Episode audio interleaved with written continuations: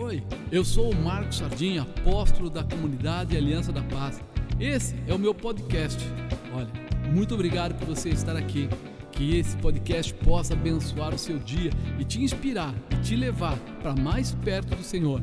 Que Deus te abençoe.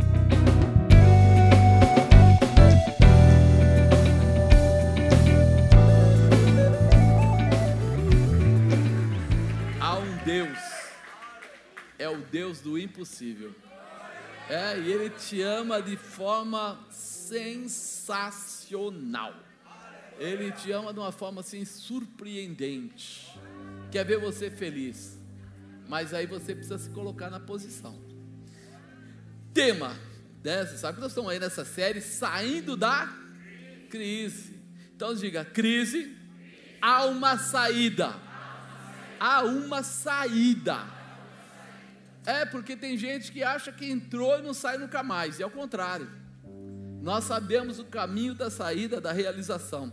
Deixa eu falar para você, eu vou ler daqui a pouco em Lucas 15, mas deixa eu falar alguma coisa antes, né? Veja bem. Infelizmente as crises sempre vão existir. Diga infelizmente, as crises sempre vão existir. Agora diga, felizmente, as crises sempre vão existir. É que é esse negócio? Infelizmente as crises sempre vão existir Felizmente as crises sempre vão existir. É verdade, é interessante porque as duas colocações são bem reais e atuais. As crises muitas vezes nos abatem, nos entristecem, nos desanimam, nos bloqueiam, mas também, quando há uma crise, somos obrigados a exercer um esforço maior para vencê-las. E aí, quando esse esforço é exigido de nós, nós fazemos coisas que normalmente nós não faríamos. Normalmente a gente não faria. Né? Eu, eu, eu, lembro coisas que aconteceram na infância. Né? Chegou uma época, nem sei lá porquê, mas faltou leite. Não tinha leite. E aí, mãe que é mãe inventa, né? Mãe que é mãe acha caminhos. E de repente, eh, minha mãe mandou eu ir lá na padaria, eu fui lá na padaria, cheguei na padaria e o homem falou assim: Ó, não tem leite. Eu falei: Não, quem não tem? Não tem. Voltei de manhã, Mames, não tem leite. Ela falou, você está brincando? Falando sério. Eu falei, não, não tem leite. Fui lá e aquele senhor lá falou que não tem leite. Ela falou, não é possível. Aí aquele dia ela fez um chá e a gente tomou o chá, mas no outro dia ela falou, vai de novo na padaria. Eu fui de novo, cheguei lá de novo e ele falou, não tem leite. E aconteceu isso, né? Dois dias, e aí no terceiro dia, minha mãe era daquelas pessoas que sempre tem uma coisinha guardada, né? Alguma coisa guardada. E ela foi lá, pegou uma lata de leite condensado, colocou no, no fogo lá, pôs água e foi acrescentando água e foi não sei o quê. E daqui a pouco o leite estava lá, comumente, como a gente tomava normal, né? E tal, sem precisar adoçar, porque já era adoçado. E aí, por alguns dias, ela pegou o estoquezinho dela de lata de leite condensado, que a gente adorava aquilo, né? Ela tem que esconder. E foi usando. E eu falei, como é que ela consegue? É, mostrar para gente que existem saídas aonde não tem saída, que existe jeito aonde não tem jeito, porque mãe é assim. A mãe ela nunca aceita um não como resposta. Ela chegou gente na sua casa, talvez você não tenha percebido isso na época, mas chegou gente na sua casa e a comida que ela tinha mais ou menos preparado era para quatro, para cinco, mas chegou mais quatro. E o que acontece? Não sei como, meu irmão, aparece mais uma coisinha aqui, uma coisinha ali, um, quando você vê, todo mundo comeu, ficou feliz e acabou a história e morreu a vitória. E aí você começa a perceber que no meio da crise a, a, começa a aparecer situações diferenciadas.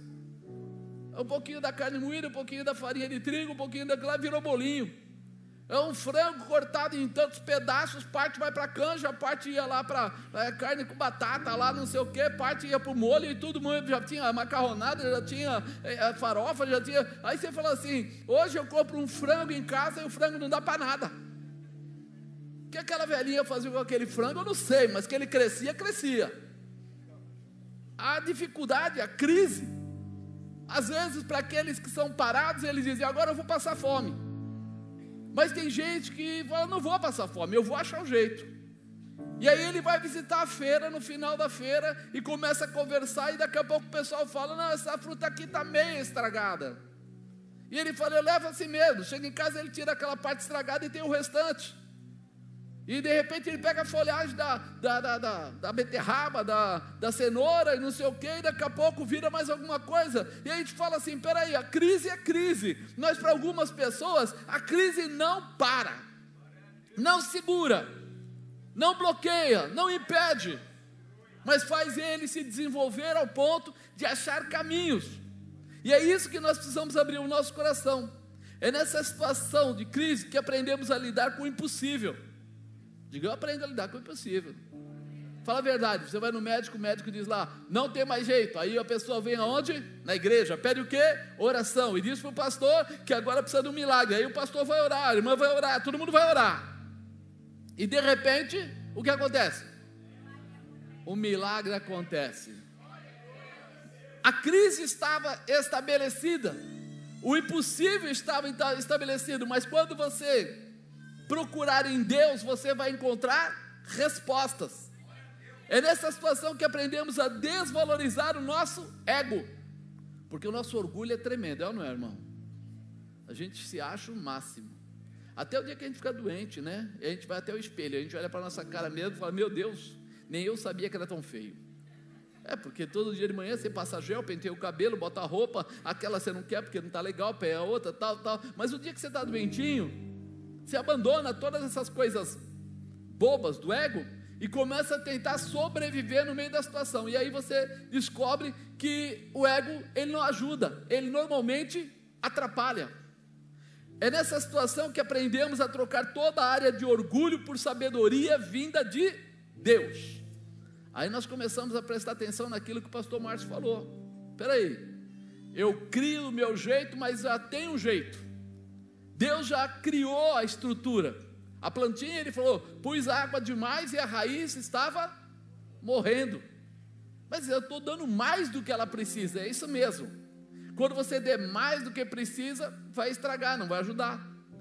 Então é nessa hora que a gente percebe que todas as áreas nossas têm que ser supridas pela presença de Deus e o orgulho sempre vai atrapalhar.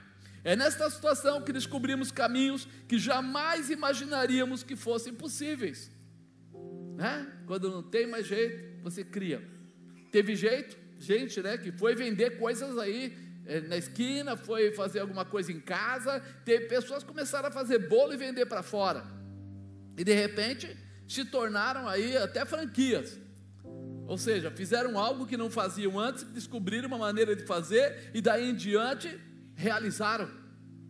Nós precisamos de estar abertos, porque percebemos que Deus está de olho em cada um de nós. Diga, Deus está de olho em mim. E o que que você faz debaixo dos olhos de Deus? É, tem gente que gosta de reclamar. Reclamar muda o coração de Deus? Não muda. Se você orar, muda, mas se você reclamar, não muda. É interessante isso. Deus não se move por choramingo, Deus não se move por choro, ele se move quando você quebranta o seu coração na presença dele. Há uma mudança de, de posicionamento. É nessa situação que abrimos caminhos para que Deus possa tocar em cada um de nós.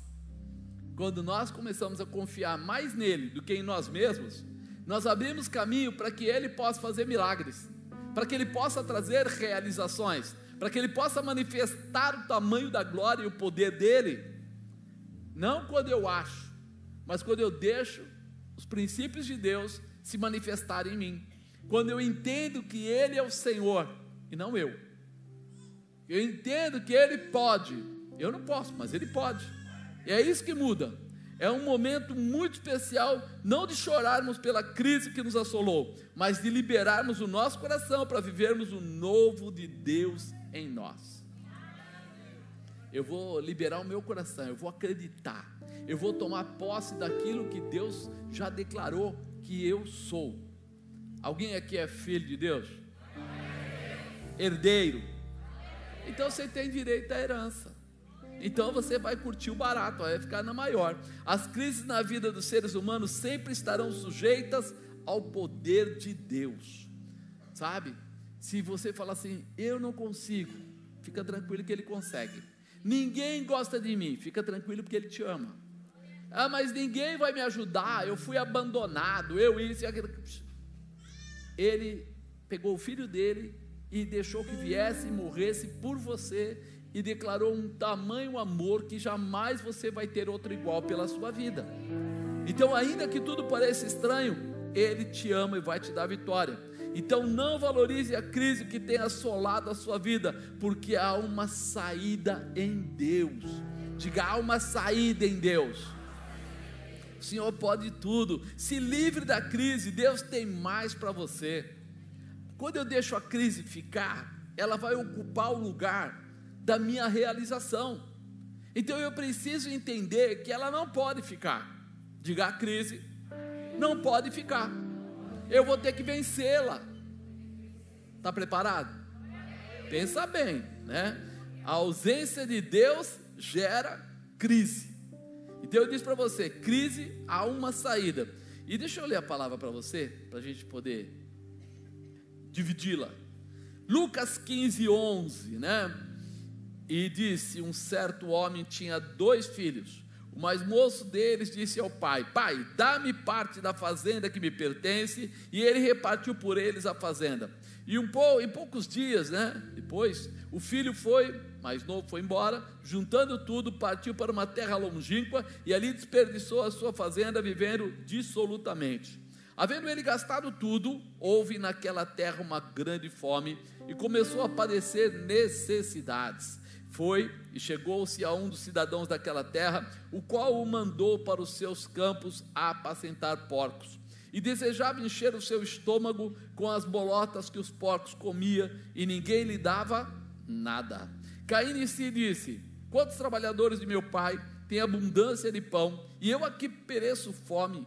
Levantar-me-ei, irei com meu pai, dir-lhe-ei, pai, pequei contra o céu e perante ti, já não sou digno de ser chamado teu filho, faze-me como um dos teus trabalhadores. Levantou-se, foi para o seu pai, e quando ainda estava longe, viu o seu pai, se moveu, viu o seu pai, né? E se moveu de íntima compaixão, e correndo lançou-se-lhe ao pescoço e o beijou. E o filho lhe disse: Pai, pequei contra o céu e perante ti já não sou digno de ser chamado teu filho. Mas o pai disse aos seus servos: Trazei depressa a melhor roupa e vestiu-lhe, e ponde-lhe um anel na mão e sandália nos pés, e trazei o bezerro cevado, matai-o e comamos, alegremo-nos, porque este meu filho estava morto e reviveu. Tinha se perdido e foi achado, e começaram a alegrar-se. O seu filho mais velho estava no campo, e quando veio e chegou perto da casa, ouviu música e dança e chamando um dos servos, perguntou-lhe: Que era aquilo? E ele disse: Veio teu irmão, e teu pai matou o bezerro cevado, porque recebeu são e salvo. Mas ele se indignou e não queria entrar. E saindo o pai estava com ele. Mas respondendo ele, disse ao pai: Eis que te sirvo há tantos anos, sem nunca transgredir o teu mandamento, e nunca me deste um cabrito para alegrar-me com meus amigos. Vindo, porém, este teu filho, que desperdiçou a tua fazenda com as meretrizes, mataste-lhe o bezerro cevado. E ele lhe disse: Filho, tu sempre estás comigo, e todas as minhas coisas são tuas. Mas era justo alegrarmos-nos, regozijarmos-nos, porque este teu irmão estava morto e reviveu, tinha se perdido e foi achado. Amém.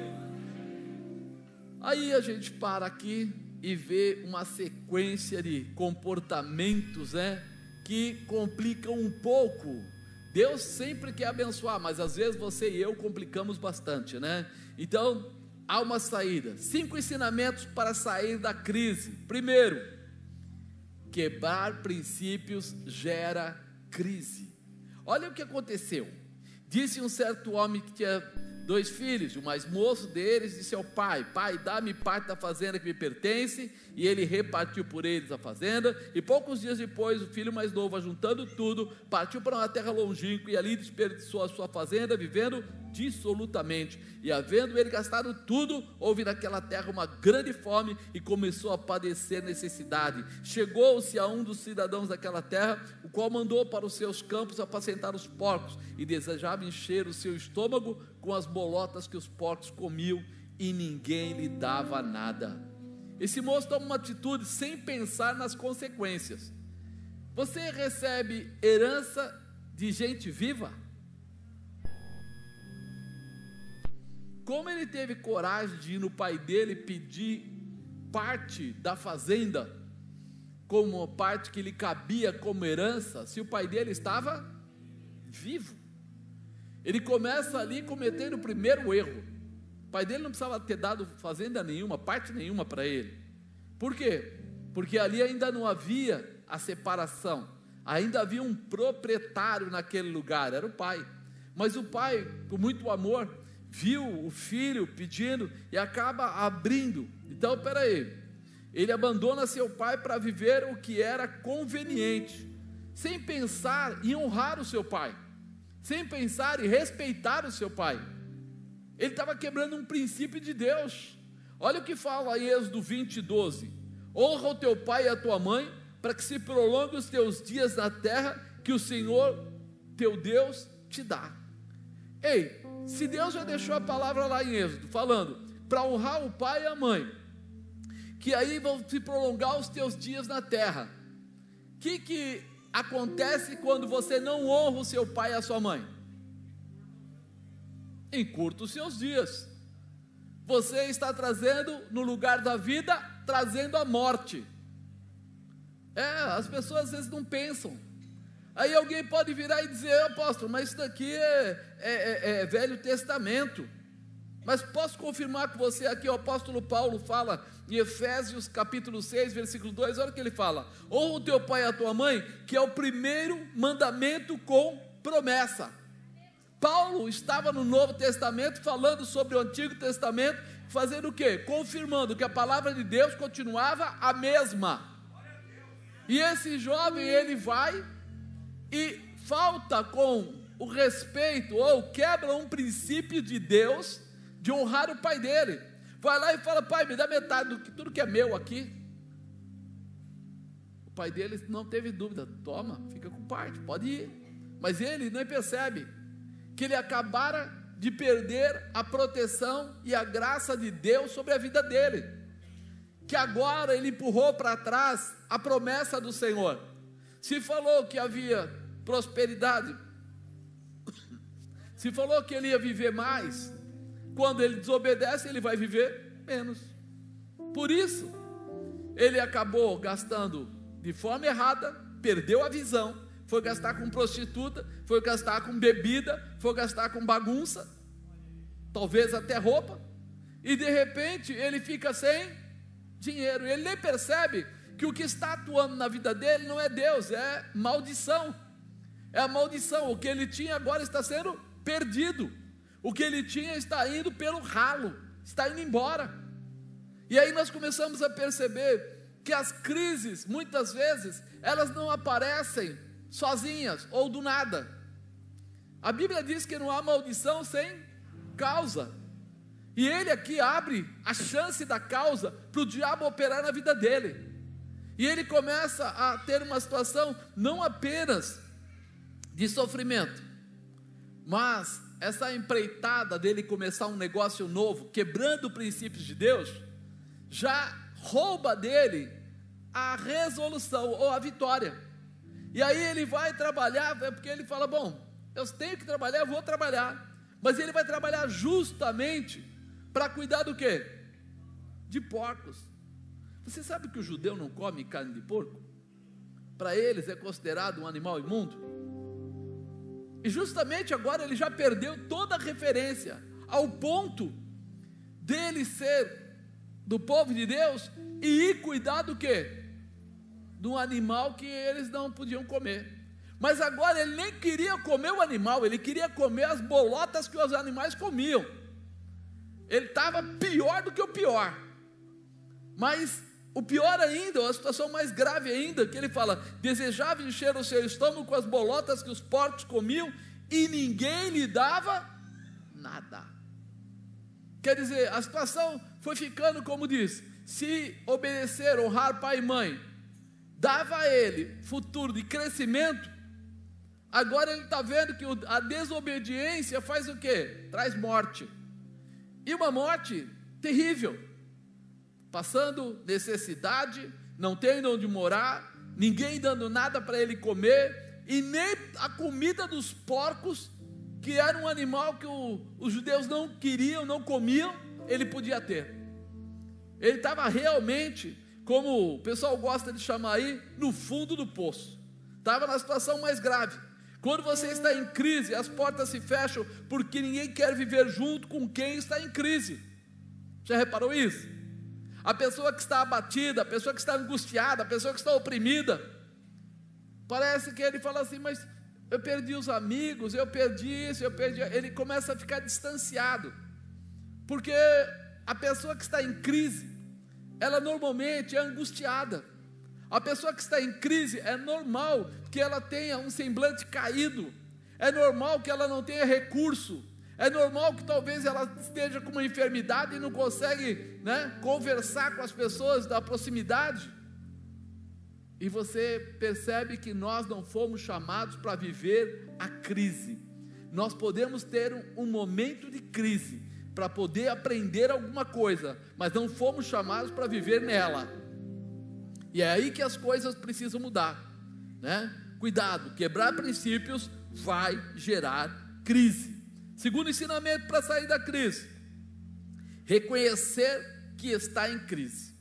Amado, só dá para mudar alguma coisa. Os dependentes químicos, a gente fala sempre isso quando conversa com eles. Enquanto ele achar que ele bebe socialmente, que ele tem controle, enquanto ele achar que ele usa droga porque ele quer, eh, você não vai liberá-lo. Ele vai continuar dependente químico. Mas o dia que ele reconhece que ele tem um problema, e se dispõe a pedir ajuda, ou seja, abrir a guarda para ser tratado, é onde essas pessoas são curadas. É onde Deus tem liberdade de entrar e tirar essa situação e colocar uma nova situação na vida dele. É algo prático e especial. Então, reconhecer que está em crise. Olha o que fala no 17: E caindo em si, disse: Quantos trabalhadores de meu pai têm abundância de pão, e eu aqui pereço fome? Quantos trabalhadores do meu pai, do lugar que ele saiu, do lugar que ele já retirou o dinheiro, que ele não tem mais direito nenhum, né? Eles comem pão, eles comem bem, e eu aqui passando fome. E meu pai tem lá ainda o restante da fazenda, a estrutura, todas as coisas. Aí ele diz o que? Levantar-me-ei, irei ter com meu pai, dir-lhe-ei, pai, pequei contra o céu e perante ti, já não sou digno de ser chamado teu filho. Faze-me como um dos teus trabalhadores. Me arruma uma boquinha para trabalhar, porque ser funcionário seu é melhor do que ficar lá fora. Ele era funcionário do pai? Ele tinha direito à herança. Ele era tratado como alguém que mandava, os empregados obedeciam, lavavam a roupa dele, faziam comida para ele, ele tinha tudo. Quando você não percebe isso, você realmente se joga em crises. Quando você pode ver que casamentos muitas vezes acabam por falta de respeito de um para com o outro. Não é que os dois são maus, mas um não começa a respeitar os seus limites e começa a ultrapassar. E quando ultrapassa, fere. E quando fere, separa e acaba causando danos. Então nós precisamos pensar: peraí, ele caiu em si, quer dizer, entendi agora que estou vivendo uma situação conturbada e preciso sair da crise. Se você está vivendo uma situação conturbada, se você está vivendo uma situação que pode ser de saúde, pode ser de falta de dinheiro, pode ser às vezes de relacionamento, pode ser tantas coisas, mas você reconhecer, você entender que está vivendo essa situação conturbada e que precisa sair dela, é o primeiro passo para uma grande mudança na sua vida. É o primeiro passo para você lembrar que há um Deus que olha para você com todo o amor e que está pronto para te resgatar e te dar uma nova condição. Mas você precisa reconhecer. Se não reconhecer, não vai acontecer, né? Ele fala: Já não sou digno de ser chamado teu filho, faz-me como um dos teus trabalhadores, me deixa ser seu empregado. É para entender que algo está errado, basta lembrar quem é o Deus da sua vida. Quando você quiser entender que tem algo errado, foi o que o pastor Márcio falou aqui. Peraí, Deus, ele veio para trazer o que? Bênção. Ele diz que dá vida e vida em abundância. Posso todas as coisas naquele que me fortalece. Peraí, eu sei que se eu estou com Ele, se Ele está comigo, algo novo, algo grande, algo poderoso, algo tremendo vai acontecer. Haverá restauração no meu lar, haverá transformação no meu trabalho, minha família será abençoada, minha casa será abençoada, meus filhos serão abençoados, meus pais serão abençoados, porque eu estou fazendo algo que move o coração de Deus. Eu preciso entender isso. Se Ele é o dono do ouro e da prata, por que eu estou passando fome? Por que eu estou doente, angustiado? Alguma coisa está separando, alguma coisa está impedindo que isso aconteça. Então, ele, quando ele fala que caiu em si e entendeu que os trabalhadores do pai dele tinham mais, é mais ou menos quando você, que é mais ou menos crente, ou é crente meio, né, com dificuldades de entendimento, percebe: peraí, se Deus abre porta onde não tem porta, por que, é que eu estou desempregado? Se Deus pode todas as coisas, por que eu ainda não alcancei o meu objetivo? E aí você vai começar a andar na direção de Deus porque Ele pode todas as coisas, porque a Ele nada pode ser impedido. Então eu não vou andar na minha direção, eu vou andar na direção dele. Se ele tiver que me levar no médico, eu vou orar e ele vai me mostrar qual é o médico certo que vai tratar a minha enfermidade. Ele vai abrir caminhos, ele vai liberar espaços para que eu possa dar o próximo passo. Quando eu reconheço e me disponho, então eu sei que o Pai trata bem tanto os filhos como também os funcionários. Deus trata bem até quem ainda não está convertido, até quem está começando a se converter, quanto mais você que já faz parte da família real. Quem já aceitou a Jesus aí? Você faz parte da família real. É, você vai viver e reinar com Cristo. Ou seja, há uma, uma promessa extensa sobre a sua vida para uma grande realização. E isso precisa arder em você. Né? Eu reconheço, espera aí, meu não amo a Deus. Não é que Deus não queira salvar. Lembra que a Bíblia fala?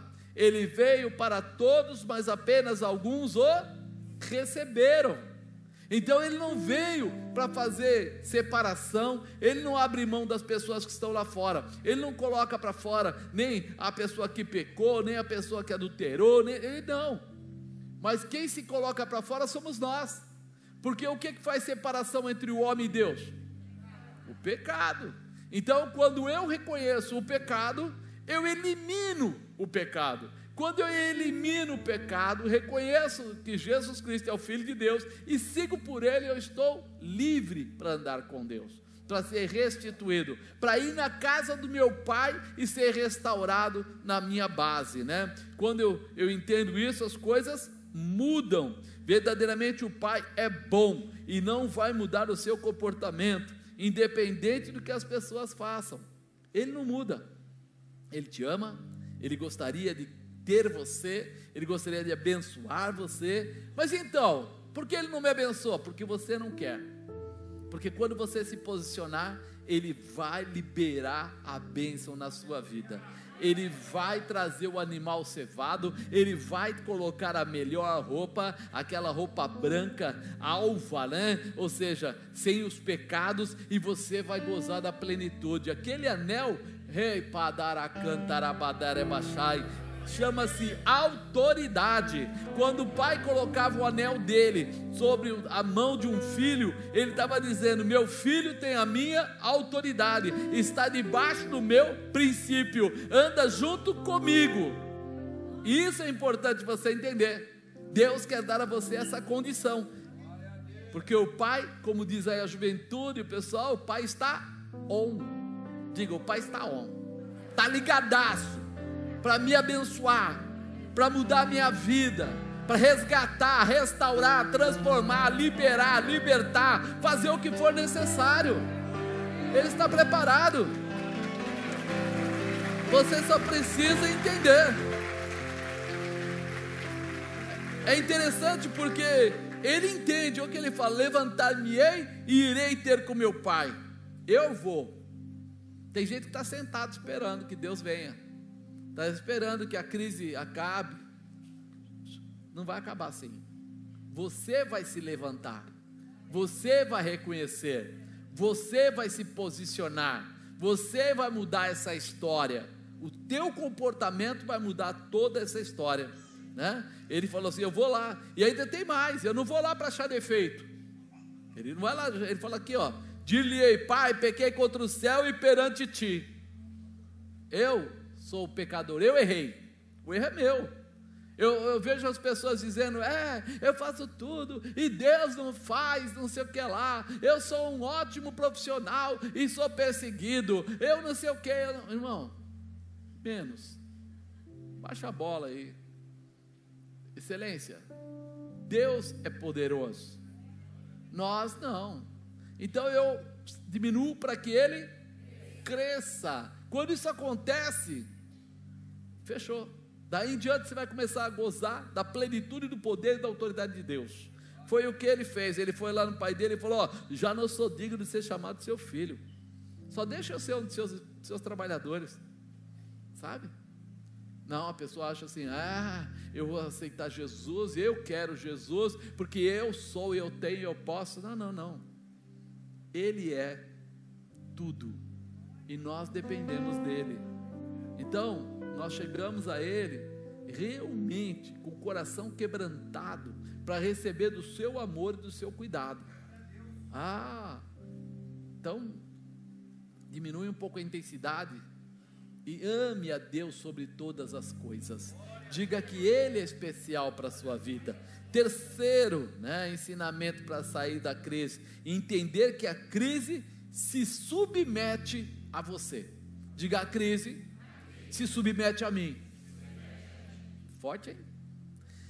E levantando-se foi para o seu pai, quando ainda estava longe, viu seu pai, viu o seu pai, e se moveu de íntima compaixão e correndo lançou-se-lhe ao pescoço e o beijou. Ele fez um monte de coisa errada, mas quando ele foi na direção, gastou tudo, você fez bagunça, você andou com a mulherada, foi para o baile funk, foi para. Ele estava esperando o pior. Mas quando o pai dele vê ele, o que, que o pai dele faz? Abraça ele, beija ele, trata ele com carinho, porque é isso que Deus quer fazer com você, irmão. Deus quer que você corra na direção dele, ele vai correr na sua direção. Antes que você chegue nele, ele vai chegar em você. Antes que você toque nele, ele vai tocar no seu problema, na sua dificuldade. Ele vai te abraçar. O que era para você levar talvez um esculacho, ele vai vir com amor, com carinho, vai restaurar o que está quebrado. Mas você precisa entender quem é você e quem é ele. Olha que ele fala, e o filho disse: Pai, pequei contra o céu, perante ti já não sou digno de ser chamado teu filho. Quebrou o coração. E você acha que um pai, quando vê um filho fazer isso, faz o quê? A palavra de Deus diz isso, né? Para você ir até Ele do jeito que você está.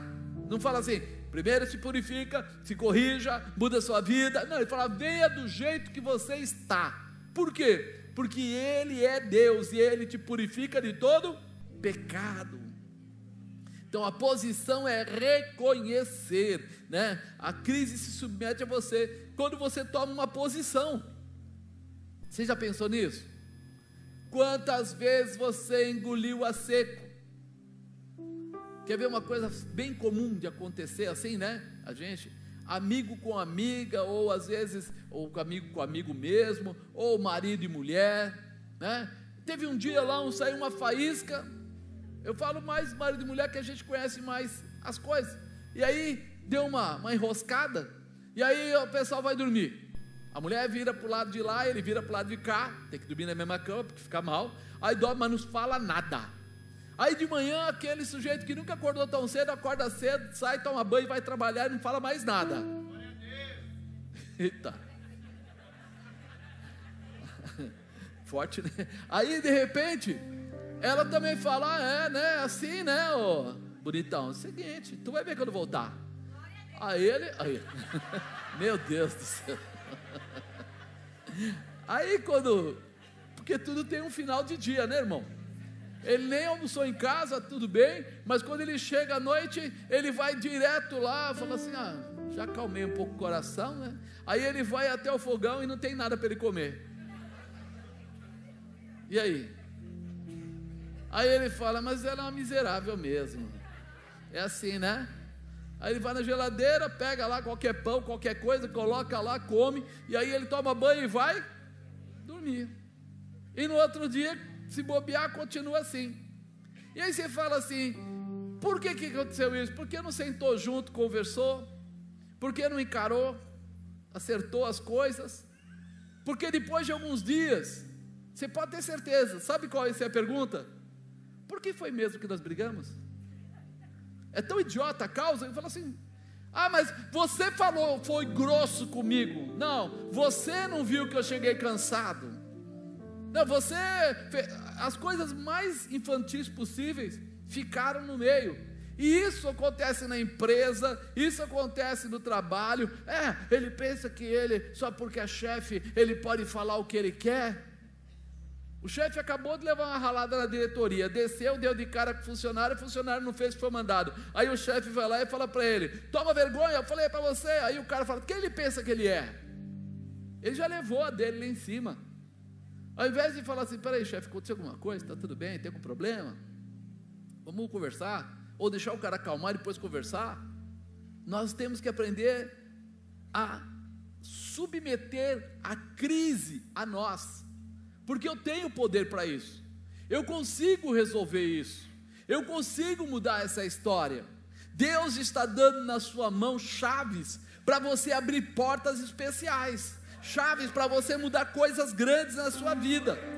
Mas só você pode usar essa chave. Não adianta eu falar, é você que vai usar.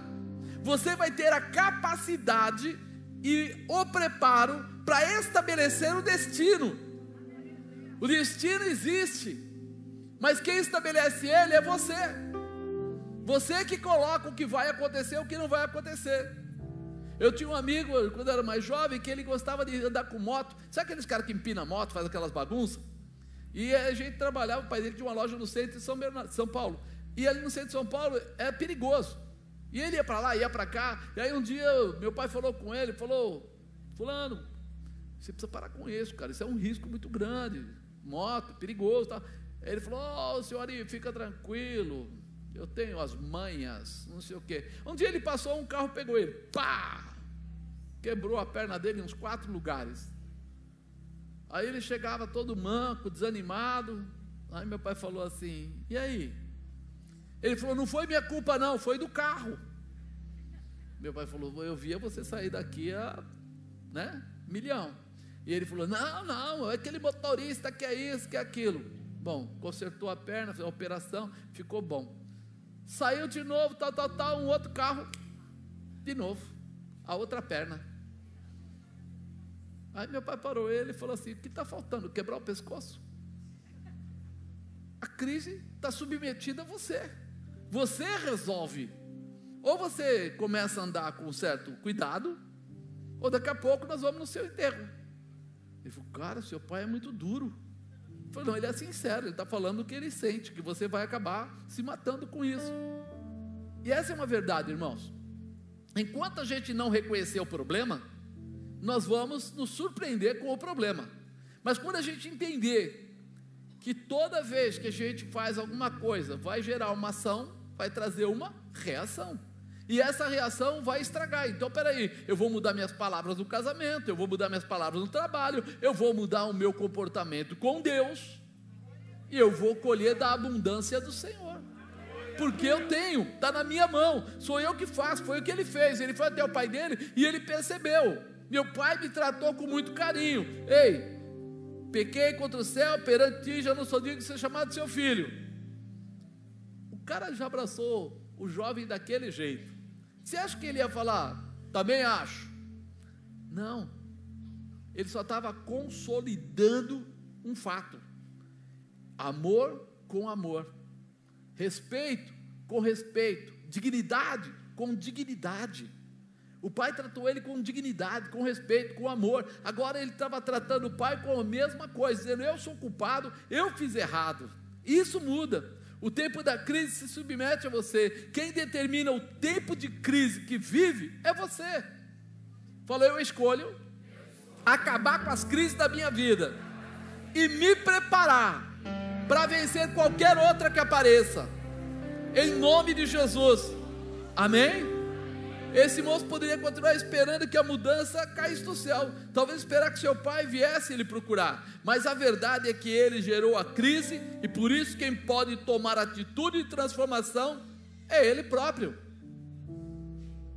Só você pode mudar uma situação, só você pode vencer o seu orgulho.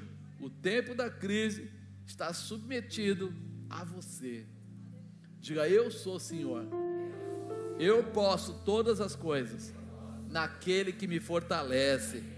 É, o filho tomou a posição de ir até o pai porque entendeu que somente ele poderia mudar essa situação quando reconhecesse e se posicionasse. Né? É uma declaração. Você entende que a crise é submissa ao seu comportamento e aí você muda tudo. Você pode. Diga aí, eu posso.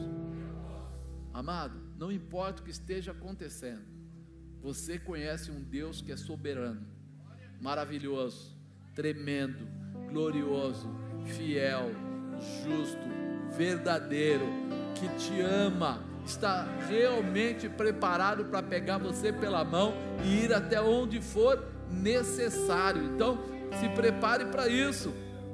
Há uma saída. Quarto ensinamento para sair da crise: o ato de honrar destrói a crise. O ato de honrar destrói, ele não permite. Ó, mas o pai disse aos seus servos: Trazei depressa a melhor roupa, vestilho, ponde um anel na mão e sandália nos pés. Trazei o bezerro cevado, matai-o, comamos e nos alegramos. Porque este meu filho estava morto e reviveu, tinha se perdido e foi achado, e começaram a alegrar-se. É a humildade, o ato de honrar destrói, quebra. Sabe? Não tem como. Sabe aquela história de você pedir desculpa? Se a pessoa está nervosa do outro lado, ele levanta a voz e fala desculpa, não foi por querer. A pessoa continua falando grosso, você continua pedindo desculpa. Chega uma hora que ele para e fala: chega, não dá para brigar. O sujeito está aí se entregando, se humilhando, baixando né, a guarda. E é isso que nós precisamos estar preparados para entender que quando nós honramos, nós destruímos a crise.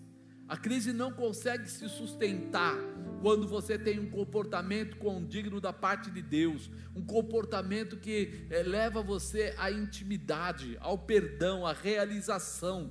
Seja o que for que esteja acontecendo na sua vida, seja o que for que já aconteceu, não importa o grau de dificuldade, é você que vai mostrar que isso tudo mudou, passou. Como? Seu comportamento. Quando o filho foi até o pai, ele tinha esperança de viver como um dos seus empregados. Ele foi lá só para viver como empregado. Seu comportamento de humildade alegrou demais o pai, que respondeu honrando, honrando aquele jovem. Você imagina ele chegando, o pai abraçou ele, mas o pai acabou mandando pegar roupa, pegar tudo que tinha, até o anel, a autoridade dele, para dar para o rapaz, quando ele falou: Eu só quero ser como empregado seu. Ele falou: Peraí, jamais vou deixar. Deus jamais vai deixar você por baixo, jamais vai permitir que você fique caído, prostrado, porque Ele é Deus, Ele é soberano, Ele é tremendo, Ele é glorioso, fiel, justo verdadeiro com você. Então não para, meu amado, né? Não para. Quando o pai já vai dar a ordem, traz depressa a melhor roupa, vestilho, põe um anel na mão, sandálias nos pés, traga o animal para a gente festejar, né? O pai faz uma declaração como por analogia. Olha o que ele fala: o filho escolheu o mundo ao invés do pai. O filho escolheu o mundo ao invés do pai. E o pai fala assim: ele estava morto e reviveu. Por quê? Porque o filho escolheu andar no mundo e não ficar com o pai. E aí ele faz essa analogia: olha, meu filho estava morto e reviveu. Ele foi embora, mas ele voltou. É isso que Deus gostaria de ouvir de você.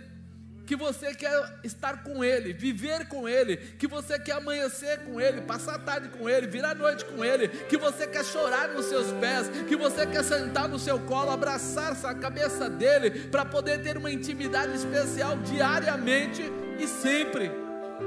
É só isso. Ele tinha se distanciado do amor da família, tinha se distanciado do amor da família. Aí o pai dele usa o que? Tinha se perdido e foi achado. Por quê? Porque ele ficou longe, ele saiu de casa, ele não ia voltar. Se ele ganhasse dinheiro, se ele desse certo, ele provavelmente não voltaria porque senão ele teria ficado lá. Ele queria uma vida dele, do jeito dele, com as bagunças dele, com os amigos dele. Mas agora ele falou: ó, ele tinha se perdido e foi achado. Ele mudou, ele estava morto, reviveu, tinha se perdido e foi achado.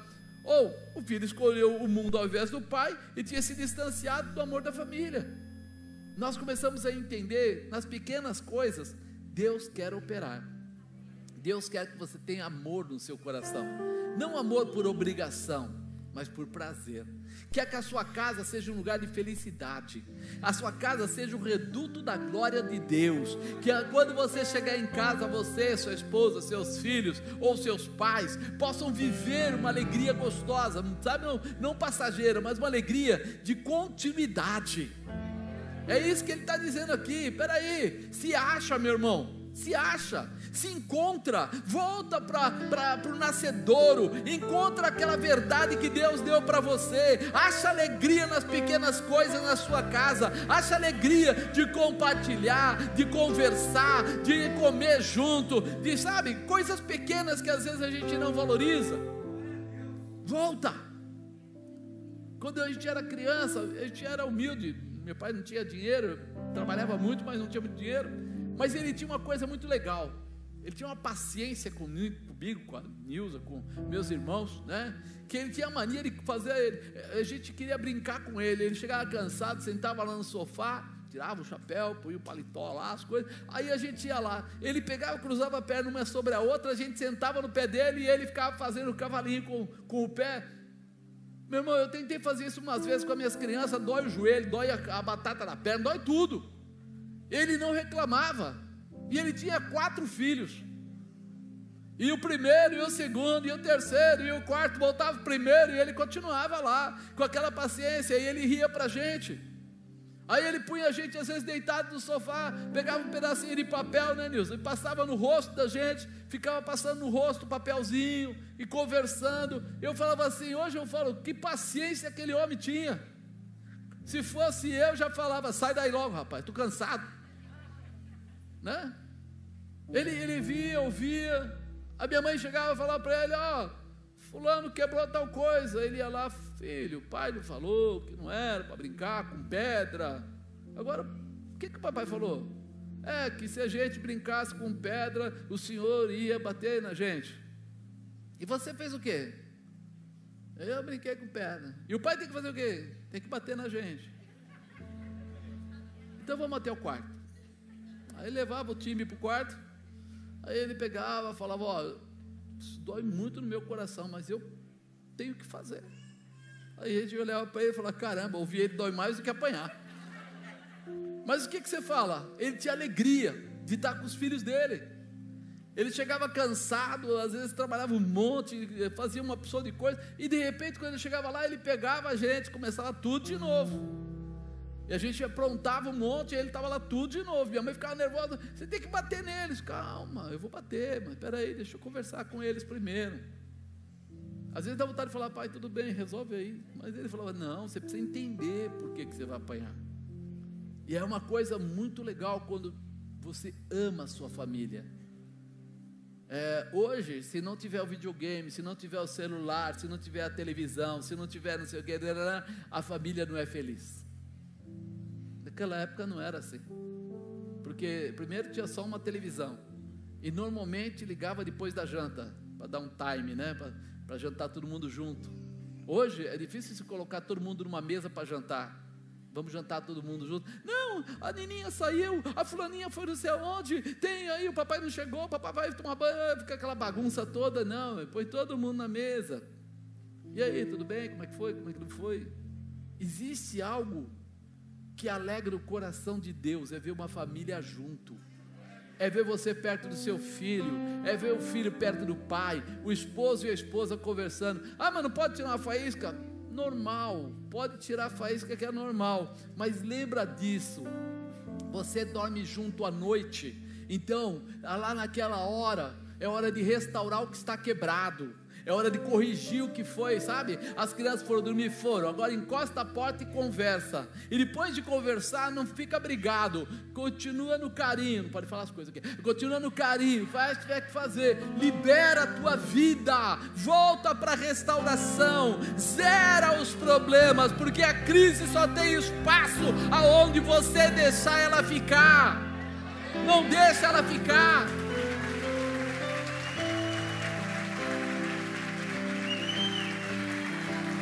O pai viu alegria no filho que voltou.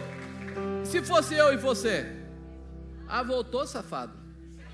Ah, agora está na, na, pior, né? Está na lama, né? Está na lama agora, né? Agora vem aqui com o pai, né? Agora é o pai que é o cara, né? Tá? Mas veja bem, nós vamos primeiro, faz o seguinte, vai tomar um banho que está cheirando mal, depois a gente vai conversar.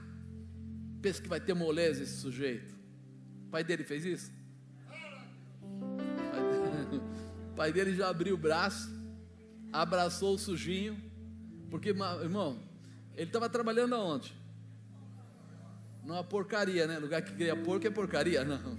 No, no lugar com os porcos. E sem lugar para dormir, tentando comer a comida dos porcos. Você já pensou o Cheirovski que ele estava? Que desodorante ele estava usando? Aí o pai vai lá e nem pensa dá-lhe um abraço. Está entendendo que o nosso amor precisa ser restaurado? Que a nossa visão precisa ser restaurada? Que a gente está na hora de lembrar quem é o Deus da nossa vida e que Deus, quando Ele se agrada, Ele abençoa. Ele abençoa. Quando a gente olha aqui, Ele fala assim: estava perdido, reviveu, tinha se perdido, foi achado, né? Tal, aquela coisa toda. E depois ele fala assim: a crise deixou de existir e veio o motivo de alegrar-se. E começaram a alegrar-se. Quando você matar essa crise, o dinheiro voltou? Dinheiro voltou? Negativo, não voltou nada. De repente, mudou alguma coisa do que o menino fez? Não. Mas, quando você entende que Deus está operando, que alguma coisa boa aconteceu, é ali que começa o motivo para se alegrar. O restante, tudo nós vamos consertar. Mas eu consegui agora descobrir que eu preciso me alegrar.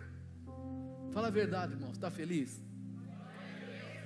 Se chegar na sua casa e perguntar para o seu filho, para sua filha, para sua esposa, para o seu marido, para o seu pai ou para sua mãe, eles vão dizer que você é feliz?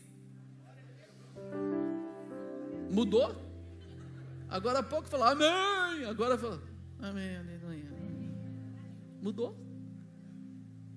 Quem sabe quando nós estamos felizes é quem vive com a gente, é? Sim ou não? Chega lá em casa, Aí você fala assim: nossa, o apóstolo é um cara super legal. O apóstolo, puxa vida, eu gosto tanto dele, é um cara bacana. Aí quando você vai lá perguntar para os filhos, fala assim: como é que é o seu pai? Capeta. Quer levar? Estou dando de graça. Quer levar? Você fala assim: meu, o que aconteceu? Mas não é verdade? Porque nós que convivemos todo o tempo juntos, temos nossos momentos de fraqueza, dúvida, incerteza, tem toda aquela coisa lá. Mas o motivo de alegrar-se tem que ser maior. Por quê? Porque nós vamos restaurar o que está quebrado. O que esse pai fez foi isso, ele restaurou. Dá roupa, dá sapato, dá banho, bota o anel nele, ele já é da família de novo, restaurou. Aconteceu a crise? Aconteceu. Aconteceu o problema? Aconteceu. mas está na hora da restauração. E hoje Deus está mandando dizer para você: está na hora da restauração. Está na hora de você se alegrar, de você acordar de manhã e falar: Oh, esse é o dia que Deus preparou para me dar vitória. Né? E lá na, na esposa dá uma chacoalhada na cama, acorda bem. Ela fala: Me deixa. Não, não, eu não vou me alegrar sozinho. Pode acordar que a gente vai se alegrar junto. Começar a brincar, conversar, animar as pessoas, né? criar situações. Você pode até de vez em quando dar uma bica no cachorro, mas trata ele bem depois. Para mostrar para o cachorro que você não é louco. Não é só uma casca, você é um cara legal. E nós precisamos mudar a história. A crise, ela existe. Mas nós fomos chamados para vencer as crises. Você foi chamado para fazer coisas maiores. Quinto e último ensinamento para sair da crise. Esse agora, eu quero tratar olhando para o irmão dele. Sentimentos não curados geram crise. Diga, sentimentos não curados geram crise. Talvez você não tenha percebido que muitas coisas que hoje você é ranheta, você é chato, você é grosso, mal criado, não é por causa de agora, é por coisas que aconteceram mais atrás, e você continua amargurado. Olha o que ele fala aqui: e o seu filho mais velho estava no campo, e quando veio, chegou perto da casa, ouviu a música e as danças, chamando um dos servos, perguntou-lhe o que era aquilo, e ele disse: Veio teu irmão, teu pai matou o bezerro cevado, porque recebeu são e salvo. Mas ele se indignou e não queria entrar. E saindo o pai, estava com ele. Mas respondendo ele, disse ao pai: Eis que te sirvo há tantos anos, sem nunca transgredir o teu mandamento, nunca me deste um cabrito para me alegrar-me com meus amigos.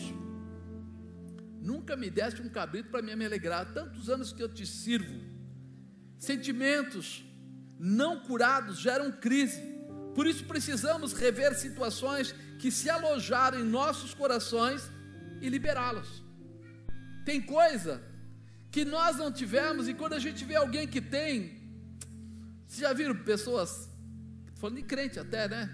Que quando o outro fala assim, cara, acabei de trocar de carro, aí ele fala assim, pô, mano, por que ele trocou de carro e eu não consigo trocar? Que Deus é esse? Eu sou muito mais fiel que ele. Eu sou muito mais fiel que ele. Eu sou quase santo.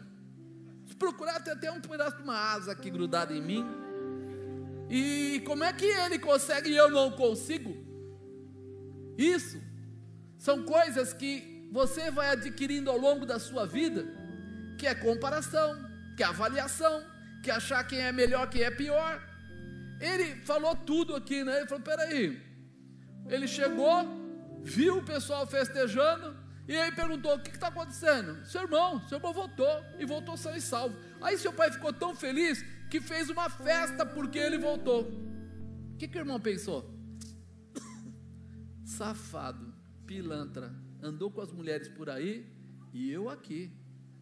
Ele curtindo o baile funk, eu aqui.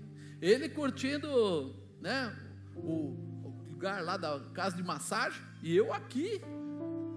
Agora ele volta e é que nem eu. Ele não pensou assim: esse sujeito podia ter morrido. Ele não morreu, graças a Deus ele não morreu. Mas por que, que ele ficou com essa coisa no coração? Porque ele achou assim: eu não aproveitei nada e ele aproveitou tudo. Que filho da mãe. Eu devia ter ido com ele então. Então você não foi porque você era covarde.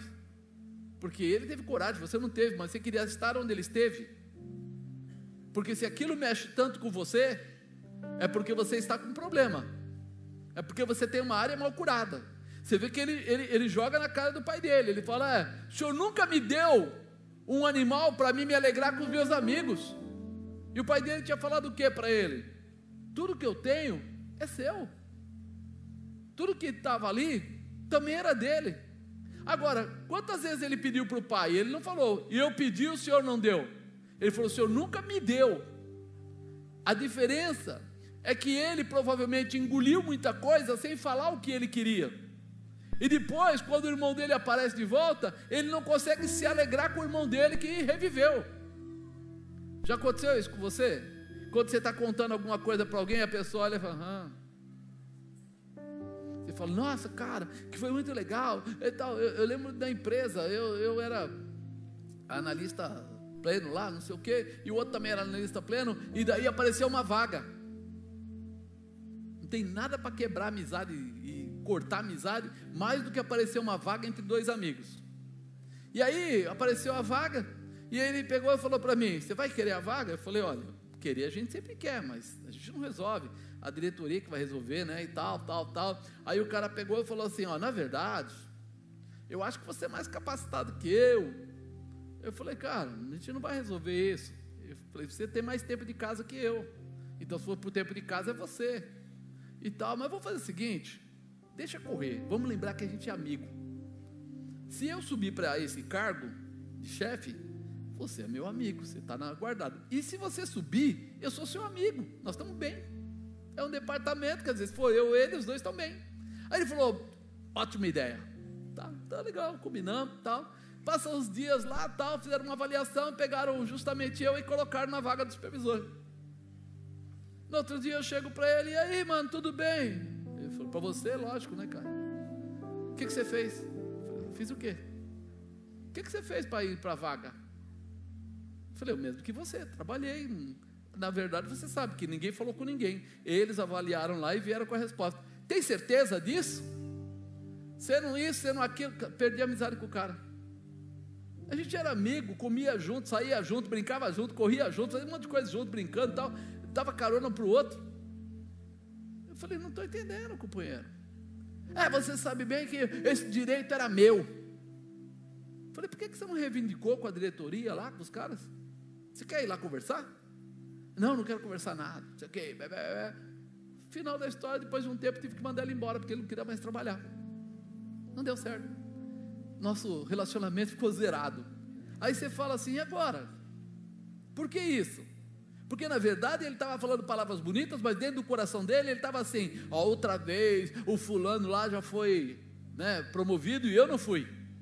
Agora dessa vez só falta ser ele e eu não. Mas eu não estava cuidando do passado dele. Eu estava com ele junto no dia a dia, não estava vendo se ele tinha marcas na alma, principalmente naquela época que eu não era convertido, estava pouco ligando para isso. Mas quando eu, eu vi o resultado depois, quando as pessoas não são curadas, elas geram crise. Porque quem não é curado, ele mesmo poderia ter ido lá, falado com a diretoria, tentado alguma coisa e mudado alguma coisa por essa posição, mas ele ficou na dele, achando, só falta os caras fazer de novo, só falta, e os caras fizeram de novo, quer dizer que ele não estava bem na fita. Quando nós vemos as pessoas perto de nós, que não consegue se alegrar com a nossa alegria, pode ter certeza que são peixes né, que é rai, pessoas que estão feridas na alma, que precisam ser curadas, porque senão no futuro vai piorar mais ainda.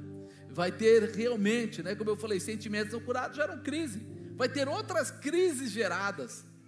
Pessoas que viram problemas em casa quando tinha o papai e a mamãe e achava que casamento não era legal, quando ele vai casar, ele leva o quê? Esse problema para o casamento dele. Mas não era dele, foi um caso que aconteceu com seus pais. Por que, que ele está fazendo isso? Porque ele não curou, não entendeu, não soube o que estava acontecendo e arrastou com ele esse problema. Então, as crises, elas precisam ser tratadas. Este jovem vivia um sentimento de inferioridade no seu coração. Ele desejava algo, mas nunca realizou, por isso não aceitava o que seu irmão estava fazendo. Seu coração ele gostaria de festejar, mas nunca teve coragem de falar com seu pai. Ele queria festejar, mas ele nunca foi lá para falar: pai, é possível? Nem quando o irmão dele foi embora. Porque quando o irmão dele foi embora, talvez fosse a hora certa. Ele podia falar, é possível, dá para fazer, e o pai dele ia falar, oh, o outro já levou tudo, o que, que custa um, um animal a mais? Pensa comigo, quantas pessoas não conseguem se alegrar com a vitória dos outros? Estou falando isso porque acontece até dentro das casas, né? Deus está falando muito aí hoje, aleluia. Porque entram num grau de comparação e fazem a sua avaliação de quem merece e quem não merece. A pessoa, ela chega num nível tão terrível que ela começa a fazer a avaliação. Esse merece, aquele não merece, porque é isso, porque ele é aquilo, é o defeito, é o erro, é o engano. E isso não resolve, não resolve. São áreas não curadas que alimentam a crise e quando menos se espera, explode. Quando você menos espera, vai explodir. Aí fala: Vindo, porém, esse teu filho, que desperdiçou a tua fazenda com meretrizes, mataste o bezerro cevado. Eu sempre estou contigo, né? E todas as minhas coisas são tuas, o pai falando. Tudo que é meu é seu. Porque se o filho, o outro, já recebeu a herança, então esse estaria agora com o restante. Ele seria o dono de tudo ali. Ele estava tranquilo. A crise faz com que venhamos a perder essa sensibilidade. Né? Enquanto o pai pensava no filho que estava perdido e voltou, o irmão ferido pensava no erro que seu irmão tinha cometido. O pai pensando, meu filho estava perdido e voltou. E o irmão dele estava pensando: peraí, esse malandro foi, fez uma opção de coisa errada e agora vem aqui querer bancar de bonzinho? Por isso, não permita que a crise faça morada no seu coração. Amado, começa a jogar fora tudo aquilo que é estragado, tudo aquilo que não faz parte da sua vida. Não se compare, não se compare. Se há alguma coisa que você quer, lute por isso. Quero mudar de emprego, lute por isso. Quero mudar de estrutura, lute por isso. Quero melhorar o meu perfil, o meu relacionamento no meu casamento, lute por isso. Não estou falando para ninguém se separar, estou falando para você mudar comportamentos, adequar, sabe, encaixar as coisas. Deus quer te ajudar a realizar o que alegra o seu coração. Diga, Deus vai fazer coisas grandes. É, porque a crise vai roubar a sua sensibilidade, o seu amor e vai gerar apenas indignação e rancor. A crise rouba a sensibilidade, rouba o amor e gera indignação e rancor. A pessoa fica amarga, fica azeda, fica sempre tentando achar o, a parte negativa das coisas, e Deus está querendo inverter essa situação hoje. Deus quer que você entenda: crise, há uma saída, você tem uma saída, não importa em que área da sua vida ela se estabeleceu. Por isso, você precisa colocar em prática esses cinco ensinamentos para sair da crise. Quebrar princípios gera crise. Reconhecer está em crise. Entender que a crise se submete a você.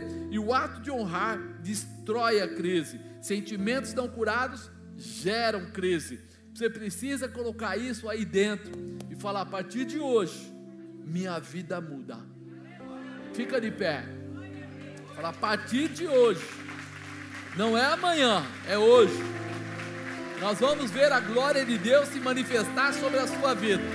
Nós vamos ver o poder de Deus se manifestar sobre a sua vida. Não fica preocupado com o que os outros pensam. Fica preocupado em fazer aquilo que é a sua parte. Porque você aí tem força para vencer qualquer situação. Quando você sabe quem você é, você começa a mudar a sua história. Você precisa entender que Deus criou cada um de nós com uma personalidade e com características próprias. Então ninguém é igual a ninguém. Eu vou viver o melhor de Deus na minha vida. É, crise eu não quero. Há uma saída e eu vou entrar por esse caminho. Vou assumir esse caminho. Eu quero orar com você, quero clamar. E eu vou pedir para que a gente fez isso outro dia, eu vou fazer de novo para que eles unjam todas as pessoas. Se você não for ungido com óleo, você levanta a sua mão para que eles te encontrem, porque eu vou selar você, porque essa história de crise vai acabar. Você vai saber lidar com as dificuldades e vai vencer cada uma delas. Vai estar preparado para fazer coisas tremendas. E, talvez a gente às vezes entre por caminhos errados e isso não quer dizer que você é inferior, ou que você não presta, ou que você não vai se melhorar, do contrário. Isso quer dizer que você tem uma experiência e essa situação não vai pegar você novamente. você vai vencê-la. Amém, amado? Diga eu vou vencer toda crise em todas as áreas da minha vida. E absolutamente nada vai impedir Deus de operar comigo. Vocês vão colocar a mão sobre essas pessoas se sentirem de falar alguma coisa, tudo bem, revelar alguma coisa, tudo bem, mas não precisa ficar orando muito tempo com cada pessoa. Eu quero que todos sejam tocados, tá bom? Senhor, vamos lá, em nome de Jesus, nós tocamos em cada uma dessas vidas, Pai, nós liberamos essas vidas de toda crise de todo levante, não importa em qual área seja, não importa, Senhor, da onde tenha vindo, não importa, Senhor, qual é a barreira que o inimigo tentou levantar, maior é o Senhor, maior é o Deus Todo-Poderoso, maior é o Eterno, o Realizador, esse Deus maravilhoso que olha para cada um de nós e nos prepara para a vitória. Por isso eu te peço agora, Senhor, quebra todas as barreiras, tira todos os impedimentos, libera, Pai libera cada uma dessas vidas. Hoje nós temos certeza que eles vão sair de todas as crises que possam ter tentado bloqueá-los, impedi-los, porque eles entendem, Senhor, que eles estão com certas situações por resolver e eles resolverão, e eles crescerão, e eles prosperarão, e o teu nome santo será exaltado, será glorificado. Eles voltarão a um posicionamento de honra com a presença do Deus eterno, e o seu nome, Senhor, será exaltado. Dá a eles agora virtude graça, determinação, autoridade, poder para fazerem a diferença. Senhor da glória, eu abençoo agora a casa deles, eu abençoo, Senhor, o esposo, a esposa, eu abençoo o filho, a filha, eu abençoo o pai, a mãe, eu abençoo, Senhor, o trabalho, eu abençoo, Senhor, em nome de Jesus